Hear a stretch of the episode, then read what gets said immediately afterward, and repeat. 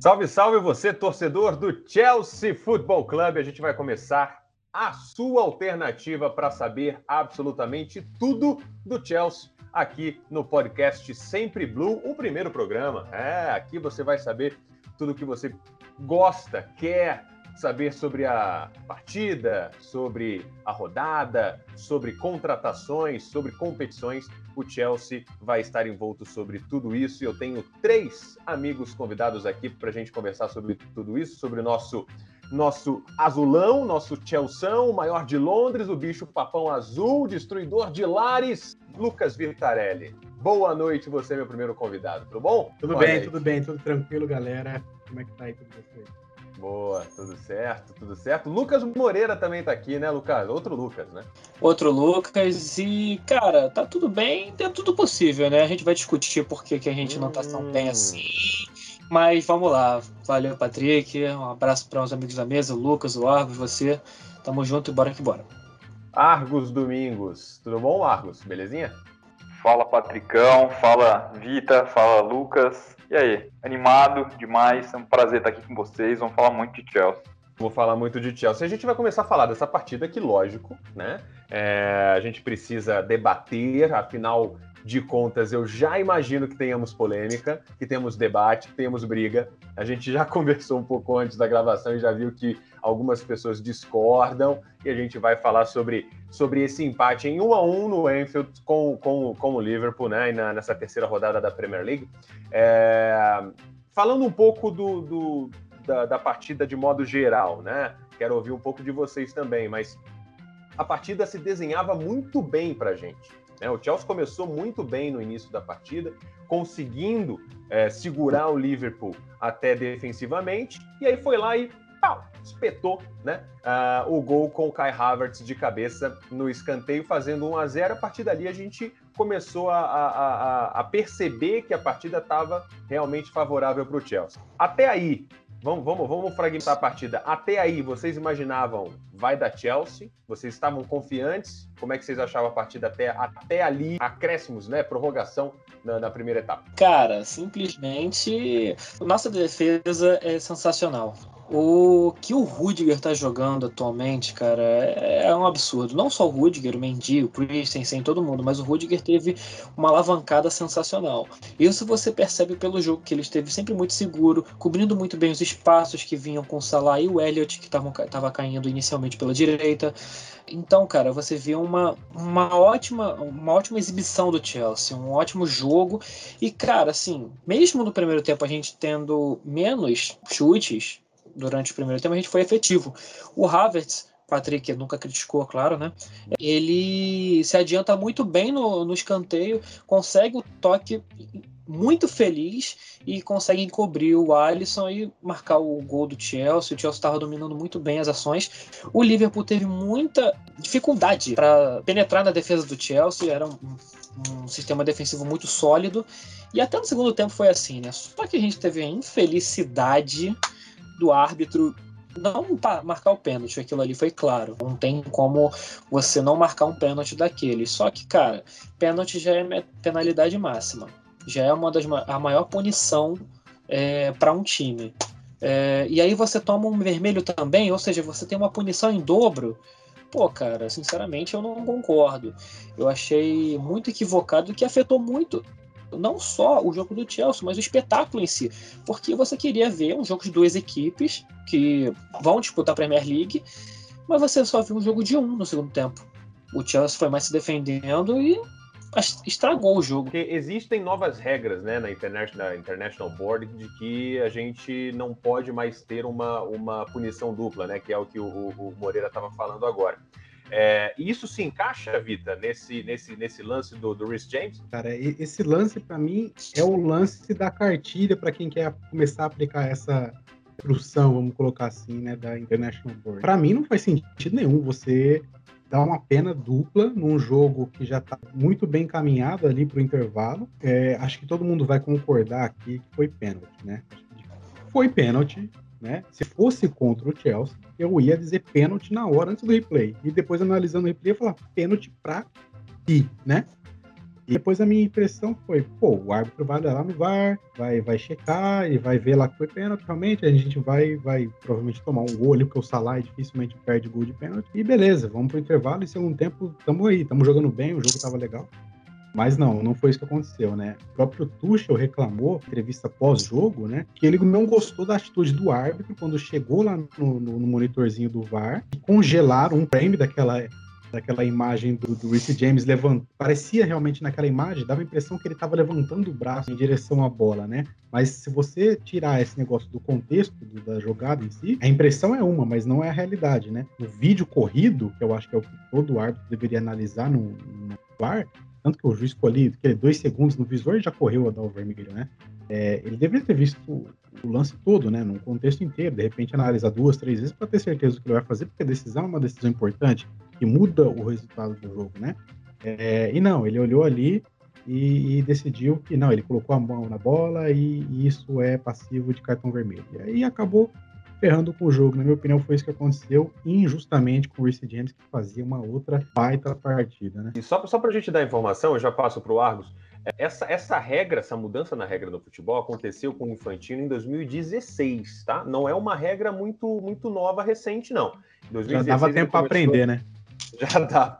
Em 2016 ele começou a fazer testes, né? E, e era, e era justamente para isso, né? Para que não implicasse num triplo castigo, né? Que seria pênalti, cartão vermelho e suspensão para a próxima partida. E, e, e, vale ressaltar que na, na, Premier League não é uma partida, né? Quando o jogador recebe é, o cartão vermelho direto, ele não fica uma partida suspenso, não é isso, Vitor? Três partidas. Se é, se é expulso diretamente com cartão vermelho, é três partidas Exato. de ausência na, na Premier League. Né? Exato, exatamente. E aí a nova regra diz que ele tem que receber o amarelo, a não ser que a falta se caracterize violência muito contundente, que não foi o caso. Então, é, é, é não dá para explicar, não dá para defender um lance desse. Né? Cara, o, o, lance em si, o Vita. Uh, vou começar pegando o, o, gancho que o Vita falou a respeito da imagem congelado, framing congelado. Se você vê o lance corrido, você vê que a bola bate na coxa do James e vai em direção ao braço.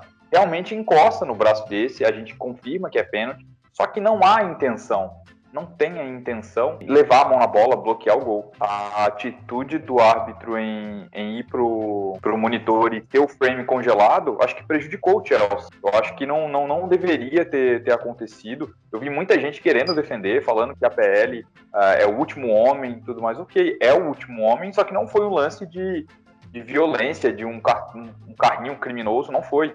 Entendeu? Eu acho que foi um lance de jogo. É um lance que é totalmente de interpretação, né? Ninguém dá para cravar 100% de, de certeza e ah, ele levantou o braço para realmente tirar a bola de dentro do gol, né? Não, não, não dá para ninguém cravar que foi isso que aconteceu. Mas, na minha opinião, a bola bateu na coxa dele, que isso realmente bateu, todo mundo viu.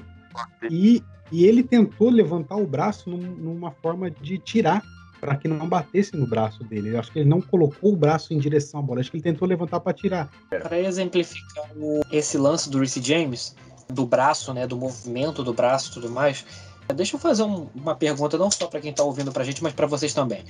Todo mundo aqui levou uma bolada na cara. Quem não tomou bolada na cara é, não, não, não viveu infância. Nunca jogou bola.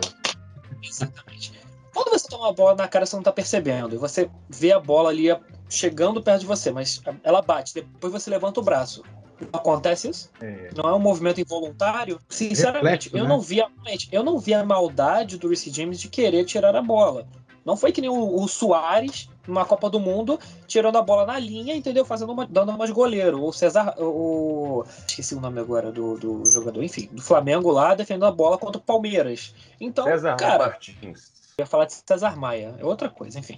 É, então, você não vê um movimento assim, o cara quis fazer aquilo, quis tirar a bola, foi um movimento involuntário, todo mundo, pode acontecer aquilo ali durante a partida. É, eu, eu penso um pouquinho é. diferente de vocês, tá? Eu acho que a gente vai entrar nessa discordância Ih, agora. Lá, porque... Não, não, não, não. E aí, e aí esse é o ponto, assim, independentemente se eu discordo ou não de vocês, é, a regra é que ele, ele deveria receber amarelo e não vermelho, porque justamente seria o tal do triplo, do triplo da tripla punição. É que assim, eu imagino que o que passa na cabeça do árbitro, se o jogador teve a intenção de impedir que a bola entrasse no gol com a mão, intencionalmente, realmente ele tirou o gol, impediu o gol de acontecer com a mão, aí é uma jogada passiva para vermelho, entendeu? Você tirou é, um gol que já estava praticamente certo com a mão, e ele não é um goleiro, obviamente ele deveria ter realmente tomado o cartão vermelho. Mas o que me, o que me preocupa é o juiz não ter analisado o lance, uma clareza, né, de ter visto ali pelo menos uma,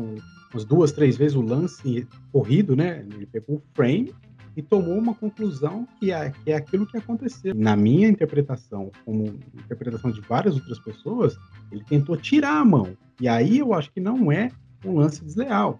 Ele tentou tirar a mão. Pênalti, pênalti, porque bateu na mão e a mão dele está descolada do corpo. Mas, vermelho, né? Acho que é um pouco demais. Mas, é, eu, eu, eu, confesso, eu confesso que, que, via, que via a intenção, porque o, o Lucas, o Moreira estava até falando do reflexo, e para mim o reflexo foi quando a bola bateu na coxa e ele percebeu que a bola ia para dentro do gol e realmente ia, o reflexo dele foi de colocar o braço para impedir que a bola entrasse. Mas enfim, está é, feito, e aí a polêmica aqui, né, é, ela fica, é, e a gente, não tenho o que dizer agora, a gente foi prejudicado com três jogos sem Race James, muito provavelmente, não sei se vocês vão concordar comigo, Thiago Silva entraria na zaga é, e o Aspilicueta provavelmente deslocado para a direita, seria mais ou menos isso, né? É, acredito que seja por aí, mas enfim, a partir do segundo tempo, lógico, a gente tem uma pressão, né? Uma posse de bola enorme do Liverpool e o Liverpool consegue ali impor o seu jogo e, e, e enfim, o Chelsea de maneira heróica, guerreira, consegue ainda assim segurar uh, o resultado. Eu acho que a gente tem que enaltecer esse resultado, tá? É, um a um é bom resultado fora de casa e a gente agora é, vai ter aí a sequência da, da Premier League. Eu tenho alguns pontos para falar sobre a partida, mas quero deixar vocês falarem também. Vita, dê sua consideração aí da partida. O que, que você achou desse comportamento heróico aí do, do Chelsea? Assim, a nossa sorte, eu acho, né? Se é que dá para dizer que teve sorte num lance desse, é que aconteceu justamente antes do intervalo, né? Então fomos para o intervalo, eu acho que o Tuchel soube juntar o grupo ali, né? Unir o grupo ainda mais e dizer, olha, fomos roubados, meus amigos, mas ainda temos aí 45 minutos, o jogo está empatado, não está perdido, a gente tem capacidade de se defender, não deixar com que o Liverpool tome conta do jogo aqui. E quem sabe numa jogada de contra-ataque, temos jogadores capazes de marcar o gol. Quase saiu numa jogada do Kovacic ali no final do jogo, vocês viram. Ou seja, o Tuchel é um cara que não sei como, cara, mas ele deu um jeito incrível nessa zaga do Chelsea. Se fosse, sei lá, oito meses atrás aí com o Lampard, isso nunca teria acontecido. Infelizmente, porque eu sou um fãzaço do Lampard, mas o Tuchel ele é um cara que, que, sabe organizar o time, que sabe organizar principalmente a zaga do Chelsea de um jeito, né, cara? Então entrou ali o, o Thiago Silva, né, no segundo tempo, é, e eu acho que o Thiago Silva entrou até no lugar do Kanté, que saiu machucado, infelizmente, aí, tornozelo de novo, o Kantézinho, né, cara? Torceu ali o tornozelo numa, tipo, numa dividida com o Mané, se eu não me engano e acabou se machucando, né? Tomara aí que não seja nada muito grave, mas a princípio deve ficar fora de jogos nessa, nessas próximas semanas. E, e também colocou, colocou o Kovacic no lugar do Havertz, que também era uma, uma tática mais defensiva, né? Porque o Havertz, apesar de para mim ser o melhor jogador em campo no primeiro tempo, o Havertz ele é um cara mais de, de ofensiva, né? Um cara que, que gosta de jogar mais lá na, né? na, frente. Exatamente. E o Kovacic, além de ser um cara que também sabe sair, do, sair trabalhando a bola, né? É, também ele tem um cacuete mais defensivo, então ele, ele ajudou bastante o Chelsea a fechar ali as linhas de, de ataque do Liverpool para bloquear, né? Para bloquear aqueles passes em profundidades que, ele, que, eles tentaram várias vezes e acabou não dando certo. E a gente viu várias vezes o Liverpool tentando alçar a bola na área, né? É, aquele cruzamento no, do lateral ali, do Arnold, né? também teve bastante ali com aquele Elliot, que é um bom jogador, o próprio Salah cruzando bola na área e nunca dava certo, porque o Chelsea estava perfeitamente é, entrosado ali na zaga, capaz de tirar todas as bolas que chegassem. Então, dadas as devidas circunstâncias, eu acho que o Chelsea fez uma excelente partida e isso se mostra depois no final, final Lukaku ali reunindo o grupo, as Aspilicueta, todo mundo se abraçando, dando parabéns, porque realmente foi foi ali é, é, é, salvar a equipe num, num tiroteio que estava vindo do livro. Tivemos quase a chance de marcar um gol, né, no contra-ataque com o Vacic, E, pô, se faz aquele gol, ia ser lindo, cara. Ia ser maravilhoso. Eu saía na rua pelado. É, Moreira e Argos, alguma consideração? Digam lá, meus queridos. Cara, eu só tenho uma consideração a fazer. É, isso vai pro segundo tempo. Uh, o Tuchel, ele é como ele acredita no Xalobá, né? Porque o Xalobá não era, não era nem cotado para ficar no, no, no elenco. Uh, agora ficou, vai ser reserva e entrou num jogo que era muito complicado em Enfield que jogar em F não é, não é fácil, ainda mais quando se tem o árbitro da partida a favor do dono da casa. E, cara, como ele acreditou no garoto e colocou ele numa posição que a gente não viu ele na pré-temporada. Ele jogou de zagueiro pela direita na pré-temporada e nesse jogo ele entrou no lugar do Jorginho, que já estava muito cansado e tudo mais, normal. E que partida do Jorginho também, né? E você vê que ele deu muito mais dinâmica para o jogo é, na, em velocidade. Ele tem boa velocidade, ele sabe atacar um pouco melhor e sabe é, cobrir bem os espaços do meio. Então isso tem que se ressaltar. A gente estava preocupado, muitas pessoas eu via preocupado, preocupadas com a saída do Gilmore, né, que foi para o Norwich em empréstimo. A gente não tinha um primeiro volante reserva. O Reece James até faz a, faz a posição de primeiro volante, mas já não faz há um tempo, só fez no Wigan. Agora a gente tem o Xalobá, então talvez seja a nossa válvula de escape para a temporada ter o Xalobá ali como reserva do Jorginho, que não vai conseguir ter pique para jogar todos os jogos. Ele já tem uma idade um pouco mais avançada, não tem um físico tão bom assim, então não tão bom assim para jogar um jogo de 90 minutos com um a menos, né? 45, desculpa. É, e sobre o Charlobá, que personalidade, né? Ele entrou com, com, com uma gana, uma vontade, e é um, é um menino, né? 22 anos só, mas uma personalidade inacreditável. Realmente um, um ótimo jogador que, que fez bem o Tuchel de, de permanecer com ele no Chelsea. Sobre o primeiro, primeiro volante, vocês sabem é, minha opinião, Kanté nunca deveria, mas nunca, mas nunca no meu time seria segundo volante, seria primeiro mas isso é, é, é assunto para outro episódio. Argo, seus comentários da partida, porque eu tenho uma crítica ao Tuchel ainda. Cara, a, se a gente for analisar, enquanto teve jogo no primeiro tempo, é, a gente foi muito bem. É uma coisa que eu venho falando com, com o Vita, com o Lucas, com você, Patrick. O time do Tuchel não se expõe a erros defensivos. A gente pode ver que a gente é um time muito bem postado dentro de campo. Não tem espaço entre zaga, os dois volantes e os meias. A gente não tem esse espaço. Quando a gente volta e se recompõe de defensivamente, a, a gente faz essa compactação, o time ser muito eficiente. A transição é uma coisa que sempre tem que ser melhorada. Do, por exemplo, a gente está no, ataque, perde uma bola e voltar. Mas mesmo assim, a gente faz isso muito bem. No segundo tempo, quero deixar o, o mérito para um jogador que entrou e entrou muito bem. O Kovacic anulou o Salah no segundo tempo o Kovacic não deixou o Salah jogar no segundo tempo. Ele tomou conta daquele lado esquerdo da, da defesa do Chelsea, juntamente com o Rudiger, méritos do, do Rudiger também. O Marcos Alonso também com, contribuiu, apesar que eu acho que a, a falha do, do gol, que a, a, acabou ocasionando o gol do Liverpool, foi ele tentando cabecear uma bola que estava na mão do Mendy. Eu acho que é, a gente tem que falar sobre isso. Eu ah, acho que ali, Argos, faltou uma, uma falta de comunicação do goleiro com ele. Né? Faltou aquele famoso é. sai que é linha, sabe? Deixa, isso. né? E, porque o instinto é. do lateral, do cara que tá ali na hora, é tirar a bola, né? Sim, sim, sim. Eu acho que, que o Marcos Alonso, no segundo tempo, a, dadas as circunstâncias, ele foi até bem. Ele conseguiu entrar e entrar com, com o espírito de marcar, entendeu? A gente sabe que não é a principal característica dele, mas ele foi bem méritos também para o Cholobar, que entrou, e entrou, teve até um lance que ele arrancou, passou por dois, perdeu a bola, mas entrou marcando muito bem ali no meio, e é uma coisa que a gente tem que começar a ver. O Tuchel tem muitos jogadores versáteis e isso vai ser muito aproveitado esse ano. Então, eu só tenho só uma crítica. Na verdade, uma crítica com, de dois motivos é é, primeiramente, o Alonso não foi uh, uma partida assim memorável do Alonso. Ele fez, teve um erro ali e tudo mais. É, não tiro a culpa também do Alonso ali na, na, jogada, porque sinceramente o Alonso ele pô, quem não vê um, um, um cara de dois metros goleiro na tua frente? Desculpa. É, ali foi, foi um Mas a minha crítica ao Tuchel é a seguinte: é, eu acho que ele abdicou da vitória eu acho que ainda. Eu tenho uma sensação, cara, que a gente poderia ter vencido essa partida. Só me confirmem uma coisa: são cinco ou três substituições ainda na Premier League? Três. Três, São- né? Três. Três. Ele, ele colocou o Xalobá no final ali, beleza. Cara, pra mim, aquele jogo era pro Werner.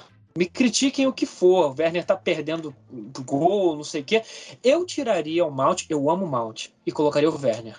Motivo, a gente não ia conseguir fazer jogadas assim, de, de, de criação pelo meio. O meio do Liverpool tava muito congestionado ali com Fabinho, Thiago e Henderson. Ah, e até mesmo o Elliot, né, quando estava, e a gente tava com dois alas. Mesmo que a gente não quisesse se expor tanto, cara, simples. Tira um ala, joga um ala lá para subir, é, no- geralmente é o Alonso, e coloca o Werner na velocidade também junto com o Lukaku, que também tem velocidade. Eles poderiam fazer uma dupla melhor do que o Mount com o Lukaku naquele momento. Ô, Lucas, desculpa interromper você, cara, mas assim, eu assistindo o jogo, eu tive a mesma sensação que você, né? Eu acho que daria pra ter tirado o Mount, que não fez ali das suas melhores partidas. Eu acho que talvez deixar o Havertz, que tava jogando muito bem, além do gol, ele tava jogando bem, né? Deveria ter só trocado esses dois, né? Em vez de tirar o Havertz, talvez tirar o Mount. E sobre o Werner, cara, eu acho que seria um bom jogo pro Werner se ele começasse o jogo né, com 11 contra 11, no estilo do Tuchel ali, de repente deixar dois atacantes, um de mais mobilidade, outro mais preso ali dentro, que é o Lukaku. Acho que sim, se daria, daria bem, mas naquele, naquela ocasião, com um a menos, né, tendo só um mount para armar o jogo, porque o Kovacic e o, e o Jorginho, naquele momento ainda, né, tava, tava tomando conta da defesa, o Kanté tinha acabado de sair, é, quem que ia puxar o contra-ataque, quem que ia conseguir dar aquele passe de qualidade para o Werner ou para o Lukaku? Aí é que tá. Eu acredito que poderia ser até mesmo o Kovacic, mesmo que o Kovacic seja mais é, defensivo, ele tem bons passes. Quem não se lembra que no primeiro jogo, no primeiro jogo da, da estreia, estreia do Lukaku, na verdade, é, quem, quem deu o passe mesmo do, pro Reece James, é, depois mandar pro Lukaku no primeiro gol, foi o Kovacic. Ele tem um bom passe, mesmo sendo mais defensivo. E, cara, é aquilo. Joga a bola no ataque, aciona a velocidade dos dois atacantes, o Werner e o Lukaku, para ver se não vai dar alguma liga. Porque o Mount, ele não tem a velocidade necessária para acompanhar o Lukaku.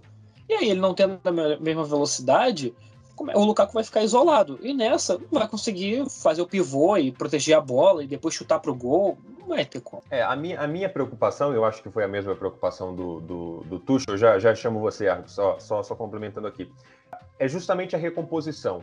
A gente precisaria estar sólido né, na, na, na parte defensiva, e, e esse estar sólido, ele requer jogadores com características também defensivas. Eu acho que aí o Mount ele tem mais características defensivas que o Havertz, por exemplo. Até, até pensei no Werner, é, mas no lugar do Lukaku, né? Por, pela, pela velocidade em cima. Depois eu pensei, puta, mas o Lukaku também é rápido, ele também é forte. Então acho que ele, ele consegue segurar essa bola lá na frente.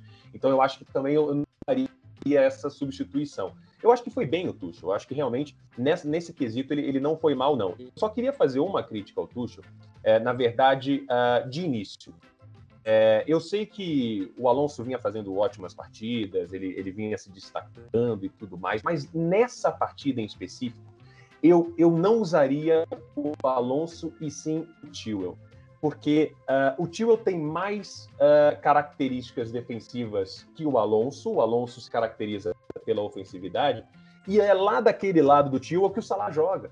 Então, é, eu acho que para mim o Tewell pontualmente nessa partida seria o ideal. E, consequentemente, a gente não veria essa pataquada que teve com o Alonso e o, Mendy. Para esse jogo, eu iria com o Tewell para realmente neutralizar, né? Até o, o Argos é, é, mencionou, destacou a jogada do, do, a partida do Kovacic neutralizando o Salah, mas justamente por ter que ajudar sempre o Marcos Alonso, aquele lado ali, o Alonso no segundo tempo teve algumas uh, dificuldades, inclusive com a menos de chegar ao ataque o tempo todo.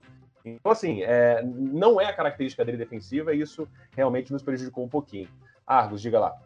Uh, escutando a opinião de vocês três, a gente tem um elenco versátil, porque foram três opiniões, três substituições diferentes e as três se encaixariam perfeitamente no jogo. Sobre o Werner, eu acho que todo mundo concordaria em colocar o, Werner no segundo tempo pela velocidade. A velocidade que a gente precisaria uma bola esticada, se o Mason Mount fica e ele entra no lugar do Lukaku, ou ele entrando para fazer o ataque com, com o Lukaku, a gente precisaria de velocidade. Só que a gente precisa de gente com velocidade para defender. O Mason Mount fez isso. Ele caiu pelo lado direito do campo, ali, onde o Aspliqueta, entre aspas, estava, e ele ficou pelo lado direito do campo e ajudou muito na direita. Enquanto o Kovacic estava ajudando pelo meio e pela, pela esquerda, o Mason Mount ajudou pelo meio e pela direita.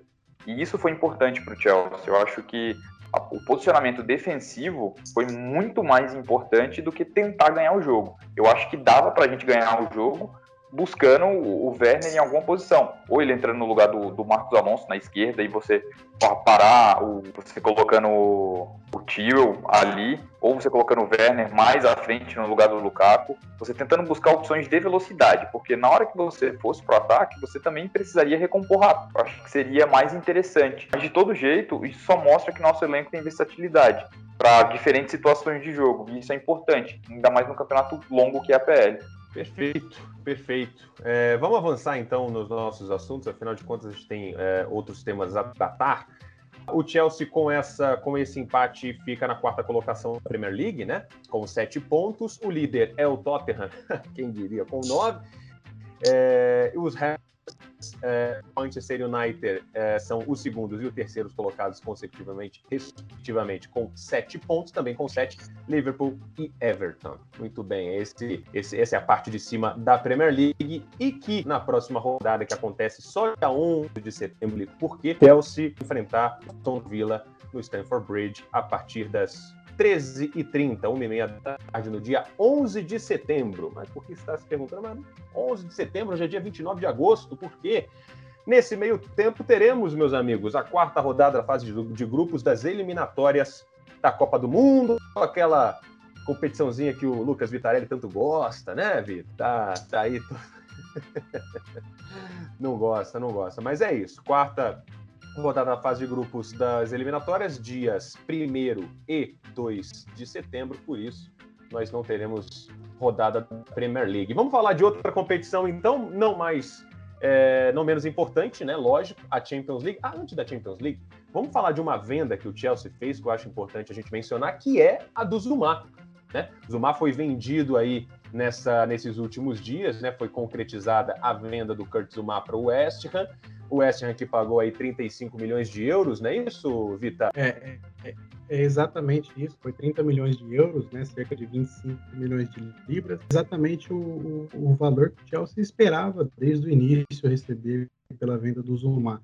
A princípio, tentou ser colocar o Zuma em uma negociação com o próprio Sevilha, na um troca-troca para a chegada do Condé, é, mas ele aparentemente não, não quis é, ir para a La Liga, não, não quis ir para a Espanha, preferiu permanecer em Londres, mais precisamente, né? E, e se interessou aí, ficou aberto à proposta do, do West Ham. O Zuma agora vai continuar sendo feliz aí, só que o outro time de Londres. Exatamente. O Zuma que é, disputou 151 partidas pelo Chelsea, fez 10 gols e 6 assistências. Mas acho que foi uma venda boa aí para a gente poder é, pensar ou talvez num, num Condé, ou talvez permanecer com o Chalobah ali. Eu acho que a nossa zaga está mais do que bem equipada. Vamos falar então agora da Champions League para a gente é, avançar nos nossos assuntos, tivemos o sorteio nessa semana, né? E o Chelsea foi ali contemplado, vou dizer contemplado, porque eu acho que foi um, um grupo bom, a gente pode discutir sobre no grupo H, com Chelsea, Juventus, Malmo e Zenit. Juventus que perdeu hoje, inclusive pela Série A Team. Tá, tá numa traga danada. Acho que foi um ótimo grupo pra gente. Ótimo, só que eu tenho uma ressalva nesse grupo. Primeiro que o nosso rival nesse grupo é o, é o Zenit, né? É, a gente tem que, tem que concordar que é o nosso principal time que vai, vai dar uma dureza para o Chelsea, se der uma dureza, é o Zenit. É, mas o que eu quero pontuar é o seguinte: é a distância.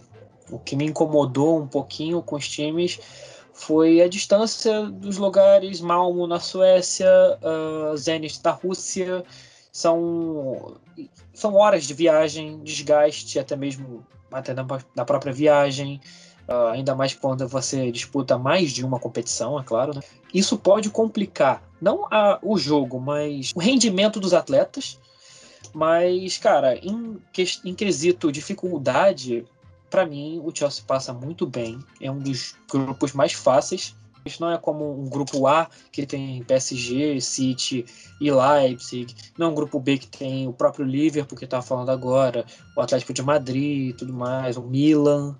Então, eu gostei bastante desse sorteio e, cara, tudo para a gente fazer uma fase de grupos, diria eu, perfeita, né? Eu não espero nada menos do que 18 pontos e nenhum gol sofrido, claro. Tá certo. Argos agora consegue falar com a gente? O que você achou do grupo? Cara, é, eu achei um grupo fácil. Eu acho que por camisa, a camisa da Juventus é mais pesada. Eu acho que é, tem mais time que o, que o próprio Zenit. Ah, perdi meu tempo assistindo o jogo da, da Juventus. O time tá, tá em reconstrução, perdeu a principal estrela. Eu acho que é o principal concorrente. O Zenit é, vai correr ali por fora. O que o Lucas falou tem bastante pertinência no, no quesito distância, desgaste, mas eu acho que a gente passa tranquilo. Eu acho que o Chelsea, se conseguir fazer a, aquela mesma campanha, jogando bem os jogos fora de casa, jogando bem os jogos em casa, a gente pode ser um, um favorito a, a, ganhar esse título. Óbvio, tem vários favoritos, tem grupo da morte na, na Champions, só que eu acho que nessa primeira fase a gente está bem tranquilo, é ter os pés no chão, eu acho que é o principal. Eu acho que o nosso time está a melhor fase do, dos quatro times, mas manter o pé no chão, jogo por jogo e vamos ver como é que vai ser. Muito bem. Lucas Vitarelli, sua consideração: 18 pontos, sem gols sofridos. Concorda com, com o Moreira? Olha, 18 pontos, não sei, mas de repente ali 15 pelo menos dava, não dá não? Acho que dá para ganhar da Juventus em casa. Acho que em casa dá para ganhar da Juventus contar aí com um empate fora, de repente, não sei, lá na casa deles. É, porque também não, não dá para descartar a Juventus, né? No começo do campeonato ela não tá bem, mas daqui umas duas, três semanas pega um embalo ali, né? Tem, tem bons jogadores que pode é, dar um probleminha pra gente. Também tem a questão que o, o Tuchel vai ter que dar uma rodada no elenco, né? São muitas competições, agora também se encaminhando para o final da temporada sempre tem, tem mais jogos grudados uns nos outros, então é uma preocupação que ele vai ter que ter, e eu acho que isso vai acabar acontecendo, principalmente na fase de grupos de competições como a Champions League, acho que ainda deve acontecer. É, tem um jogo contra o Malmo, que eu acho que, pô, dá para ganhar os dois, né? A não ser que alguma coisa muito fora do comum aconteça. E depois contra o Zenit. Pode complicar um ou outro também. O Chelsea é favorito com certeza esses dois clubes. É, diria até que favorito contra a Juventus, mas eu acho que eu só colocaria aí um, um, um contraponto fora de casa, de repente ali eles podem conseguir complicar um pouco mais pra gente, mas acho que em casa a gente ganha deles é, com mais tranquilidade, né? É, e vocês disseram aí, o Argos e o Lucas principalmente comentaram a questão de, de jogar de viajar bastante nessa temporada para jogar, o que não aconteceu na temporada acho que passada ou retrasada, retrasada né? Foi contra o Ajax na Holanda, o Lille, Lille na França e o Sevilha, né, na Espanha. Acho que foi esse o nosso grupo, né, que foi, foi o time que menos viajou na fase de grupo. E acho que agora vai ser o time, se eu não me engano, que mais vai ter que viajar. Então, é, é, é bom todo mundo aí esticar as pernas, pegar um, um avião aí que dá para esticar as pernas aí, dar uma descansada e, e vamos que vamos, galera. Que, que dá para dá passar tranquilo nessa fase de grupo em primeiro lugar. Isso aí, coloque na sua agenda, portanto, 14 de setembro, às 14 horas, não, às 16 horas, né? 4 da tarde, 14 de setembro, Chelsea e Zenit é a primeira rodada da fase de grupos da Champions League, a segunda rodada já contra a Juventus, dia 29 de setembro, também às quatro da tarde, horário, quatro, da, quatro da tarde, horário do Brasil. Digo do Brasil porque nosso querido Vitarelli tá lá, né? Tá lá, tá lá na Inglaterra, coisa boa demais. Terminamos então, mais alguma consideração, Argos Domingos? A principal consideração é que eu acho que se tivesse 11 contra 11 no jogo contra o Liverpool, a gente ia sair com a vitória. Perfeito, concordo plenamente. Lucas Moreira? Cara, a única consideração que eu gostaria de fazer é que eu tô. Mesmo com essa expulsão do Reece James, eu tô empolgado pro próximo jogo contra o Villa. Eles não vão ter o Martinez e o Buendia, então vamos que vamos. Três pontos e é isso aí, mano. Perfeito. Lucas Vitarelli, última consideração pra gente terminar? É, eu tenho uma consideração aqui, aliás, é, uma, é um questionamento pro, pro resto da, da bancada virtual aqui. Surgiu hoje uma, uma informação, né, que o, o Borussia está interessado no Hudson Odoi. Eu acho que isso é algo que a gente tem que comentar aqui, porque a janela está se aproximando do fim e isso vai dar uma dor de cabeça agora no final da janela. Em outros tempos, e já vou dar minha opinião aqui, depois eu quero saber a opinião do, do de, de, vocês três, tá? Em outros tempos, eu acho que eu diria pro, pro Chelsea fazer de tudo para manter o Hudson Odoi no time. Mas, mas, no elenco atual, no time que o Tuchel mandou, nesse esquema, nessas circunstâncias que a gente está vivendo com o Chelsea, que está jogando bem com três zagueiros, com dois alas, né, abertos, e com dois meio-campistas ali mais centralizados e um centroavante ali no, na frente. É sempre assim que o Chelsea vem jogando, né, ultimamente, né? Inclusive nesses dois últimos jogos contra o Arsenal e Liverpool, foi assim, com dois alas, Alonso e, e Reece James na direita, quando o James é o Aspilicueta que está fazendo a, o papel de ala, o Mount e o Harvard jogando mais centralizados, e a gente já viu que isso aconteceu até com o Pulisic, né, que é um que é um ponta de origem, ele já vem nessa temporada jogando mais centralizado, né? Mesmo antes da Covid. Ziyech também. O próprio Ziyech também, que quando veio do Ajax ele jogava mais aberto na direita. O Tuchel conseguiu centralizar mais o Ziyech. Eu acho que ele tá jogando muito bem naquela posição. Foi destaque na pré-temporada jogando ali centralizado. Ou seja, o Tuchel já encontrou a fórmula do time dele pro resto da temporada. É essa. Dois meio-campistas armando a jogada centralizado. E eu acho que nesse esquema o Hudson Doy não se encaixa. E é o que o Borussia precisa hoje, né? Perdeu o Sancho, também é um inglês, né? Eles gostam de investir nesses caras assim, americano, inglês, né? É incrível.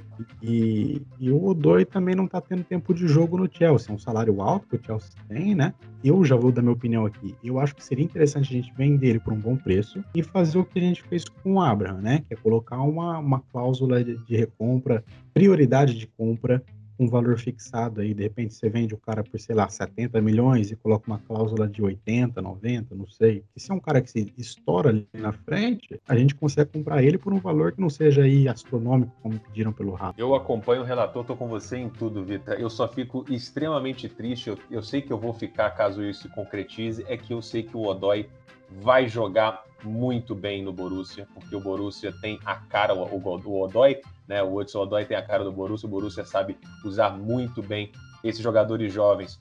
Moreira e Argos, considerações sobre isso?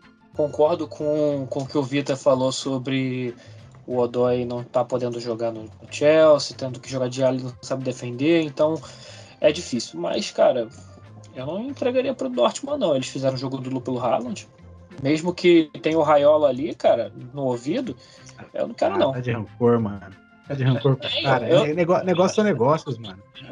É rancor até do West, mano, entendeu? Pô, mano, pagou bem, tem que levar, mano. Tem que levar, velho. Tira isso do seu coração. Argos, diga lá. Cara, o Godoy, realmente, tempo de jogo ele não vai ter. Mas eu não sei se uma venda agora seria interessante. Eu acho que seria como a gente tem ainda mais um tempo, um ano de empréstimo, ver como ele se sai, e a partir disso a gente pensar numa venda direta com as cláusulas que o Vitarelli falou, fazendo a mesma coisa que a gente fez com o Abraham, a gente pensar nisso a, mais, mais à frente. Mas você colocando a, a venda dele agora também não, não, não seria de, de todo mal.